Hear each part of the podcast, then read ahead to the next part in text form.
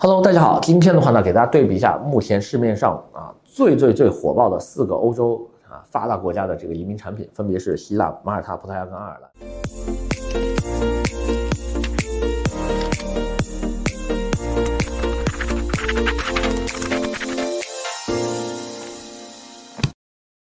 那么我把这四个产品的话呢，按照价格排序啊，分成了四档，最便宜的，对吧？希腊，其次马耳他。然后呢，葡萄牙最贵的爱尔兰，为什么会按照这样一个排序呢？而首先我们是按它的最最最低的这个最划算的，或者是说绝对值最低的投资额来计算的。那么希腊的绝对额投资额最低是二十五万欧元，只要买套房产就可以完成你的移民手续了。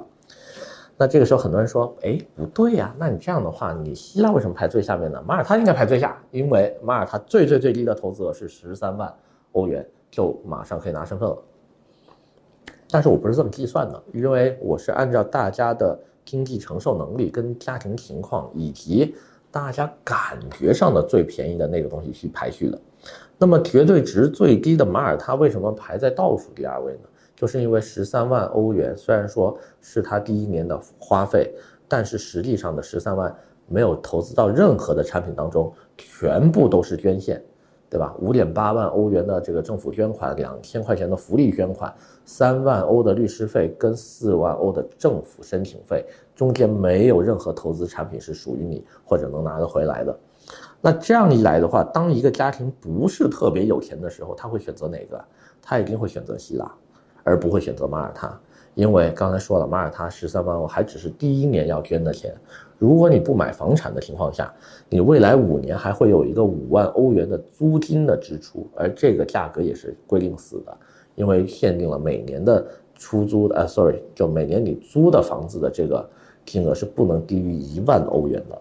也就是说，如果你想用租房的方式办理马耳他，你整个前面五年的。整体支出啊，就一分钱拿不回来的支出，就会达到十八万欧元。我相信一个很穷的家庭是不会去办这个项目的，他一定会再借七万欧元，我死也要办个希腊出来，对吧？至少房子是你的。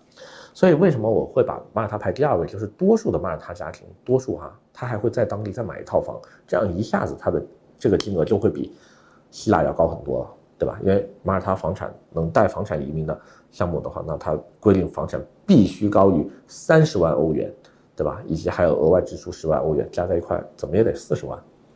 这是马耳他为什么我把它排第二位的一个原因。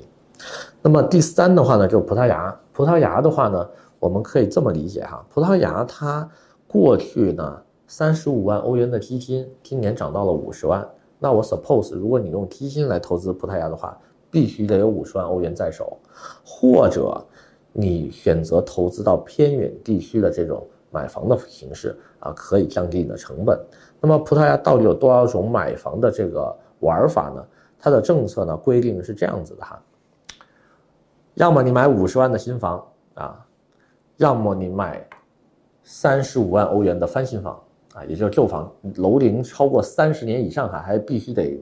在这个这个嗯地产评估部门得看到这个报告，楼龄超过三十年的，然后再去做翻新。那么这两个东西的话呢，还有两个变种，就是分别是这两种房型，如果是在一个人口低密度地区，我可以让你的投资额打八折。也就是说，五十万的房子新房，如果你在一个低密度地区，比如说法鲁大区啊、阿尔加维啊、阿维罗呀、什么辛特拉啊、什么这之类的这种，就就就就。Sorry，新特拉不是啊，那个叫爱伍拉，对吧？那些地方的话呢，你可以打八折，就变成了一个四十万的投资额。如果你是买一个三十五万翻新房的话呢，打八折就是二十八万。那么这样一来的话呢，它房产就有四种不同的价格了：五十、四十，对吧？然后三十五、二十八。市场上呢，你只会看到二十八万的这个项目，为什么呢？因为五十万的新房已经不能再买波尔图跟里斯本这两个城市了。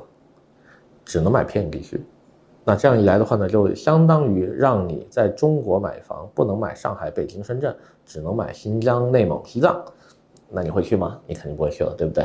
所以这个时候呢，最明智的选择就是买一个二十八万的偏远地区的一个酒店呢，或者是一个商用物业啊，有人出租管理的，对吧？那这样的话呢，我即便不去住，但是呢，我已经花了一个最少的成本移民到这边了，对吧？那我可能还会去里斯本、波尔图啊，再买一个自己像样的物业自己住。那它变成了一个两步走的这么一个状态了。那么爱尔兰的话呢，就非常简单，爱尔兰就两种方方法，要么四十万直接捐献啊给国家的福利机构啊，或者是做一些福利的一些商，呃，这怎么说呢？一些商用的一些捐款吧，或者是说一些商务项目，但是呢，主要是对这个民生工程啊，或者是市政这个民生福利有帮助的。要么呢，投一百万的基金，对吧？放三年。那么爱尔兰也自然而然成了这四种产品当中最贵的一个，因为净资产要求看到你两百万欧元的净资产，对吧？所以一般如果说你的净资产达不到标的这些客投资人的话呢，是做不了爱尔兰的。那么四种项目的话，应该怎么选呢？我觉得很简单，一分钱一分货。如果你是一个超级有钱的客人，选爱尔兰毫无疑问。爱尔兰在五年之后可以获得当地的护照，爱尔兰护照免签所有大国。并且直通英国，爱尔兰身份跟英国身份没有任何区别，对吧？因为你可以直接拿着它进英国定居上学，对吧？并且呢，它又是欧盟国，可以在欧盟境内自由的生活，也可以办理美国的一二或者一三签证去美国，所以爱尔兰理所当然贵。如果呢你预算真的很少，就做希腊吧。希腊是这些国家里面唯一可以满足你既在当地有一套自住房，还能在核心城市，还能同时不花一分冤枉钱就把移民给办下来的项目。所以的话呢，如果预算不高的客人肯定是办希腊。那么中间的马耳他呢，适合大家特别有这种英国情怀，但是又没法做爱尔兰跟英国的这些客人，对吧？因为爱爱尔兰、英国的投资额实在太高了。马耳他的话呢？有四十万欧元，哎，就可以在当地买套房，并且把身份办理好了，而且说英语。那么葡萄牙的话呢，适合哪种客人呢？葡萄牙特别适合一种不想过去当地生活，对吧？或者没有办法长期在当地生活，又想拿到欧盟护照的客人，因为他只需要每年待七天，五年三十五天，再考一个 A2，就可以拿到欧盟护照。所以每一个移民项目一定有自己很特别的一些。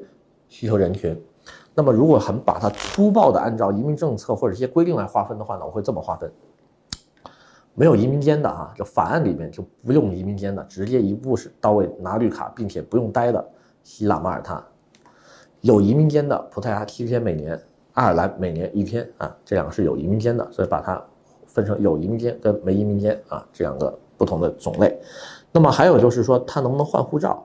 希腊跟马耳他。非常难换欧盟护照，非常难换欧盟护照，因为希腊马耳他换到欧盟护照的案例，至今为止我还没有在市场上看到。但是葡萄牙跟爱尔兰很容易换护照，很容易换到护照，因为他们的法非常明确。葡萄牙这边的话，每年待七天，考一个葡语换护照；爱尔兰待够五年换护照。OK。那么如果说你是想在当地，又有房子，又还有移民身份，还能自己住的这种的话，只有希腊，因为剩下的三个国家都需要单独买房。所以的话呢，至于哪个到底，对吧？最适合自己，大家自己回去慢慢做一下功课。今天的话呢，先聊这么多，我们下回再见。